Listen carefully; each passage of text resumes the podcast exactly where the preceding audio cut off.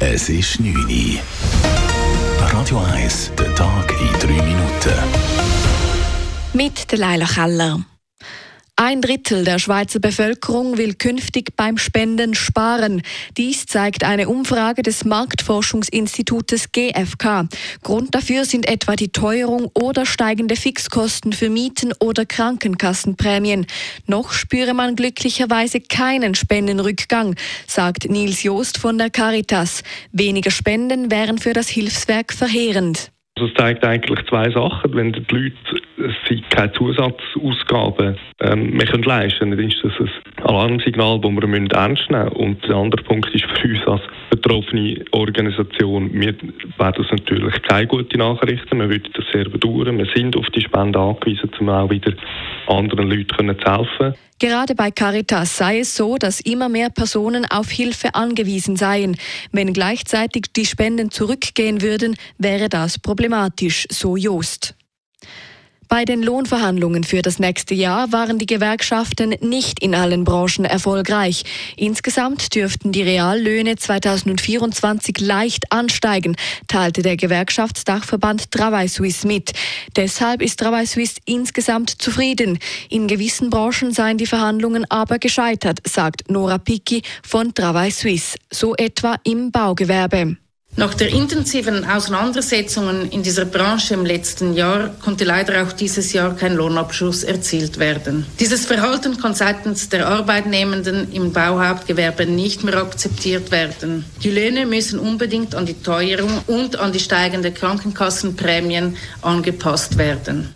Gleichzeitig betont Travail Suisse, dass etwa bei 40 Verhandlungen Lohnerhöhungen erzielt worden seien. Gerade im Niedriglohnbereich fallen diese teilweise deutlich aus. Katholische Priester dürfen künftig homosexuelle Paare segnen. Wie heute aus einem Schreiben des Vatikans hervorgeht, hat der Papst dafür grünes Licht gegeben. Der Papst legt dabei allerdings auch genaue Bedingungen fest. So ist bei der Segnung sicherzustellen, dass keine Verwechslung mit einer Eheschließung entsteht. Außerdem darf der Segen nicht im Rahmen eines Gottesdienstes erteilt werden. In der Erklärung wird auch bekräftigt, dass sexuelle Beziehungen nur innerhalb der Ehe zwischen Mann und Frau als erlaubt gelten. Marco Odermatt konnte heute seinen dritten Saisonsieg feiern. Er gewann nach dem Riesenslalom gestern auch das heutige Rennen in Alta Badia. Für den Nidwaldner war es sein 27. Sieg in einem Weltcuprennen und zum 17. Mal im Riesenslalom. In dieser Disziplin scheint Marco Odermatt unschlagbar. Soweit wollte er im SRF-Interview dann jedoch doch nicht gehen. Unschlagbar fühlen ist ein komisches Wort. Ich glaube, ja, es fängt immer bei Null ja, und es kann in jedem Rennen so viel passieren. Ob mal ein Fehler, das Material, irgendetwas passt nicht und dann ist man nicht in der Lage, um einen Sieg mitzufahren. Und darum, äh, ja, aber es passt sehr viel natürlich zusammen. Ja. Zweiter wurde heute der Österreicher Marco Schwarz und dritter der Sloweno Jan Granjec. Radio 1 Wetter.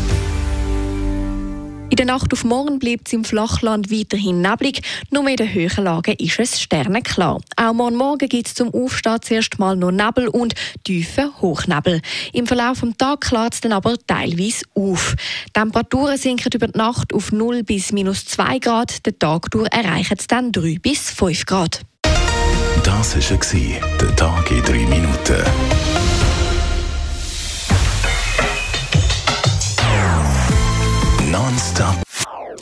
Das ist ein Radio 1 Podcast. Mehr Informationen auf radio1.ch.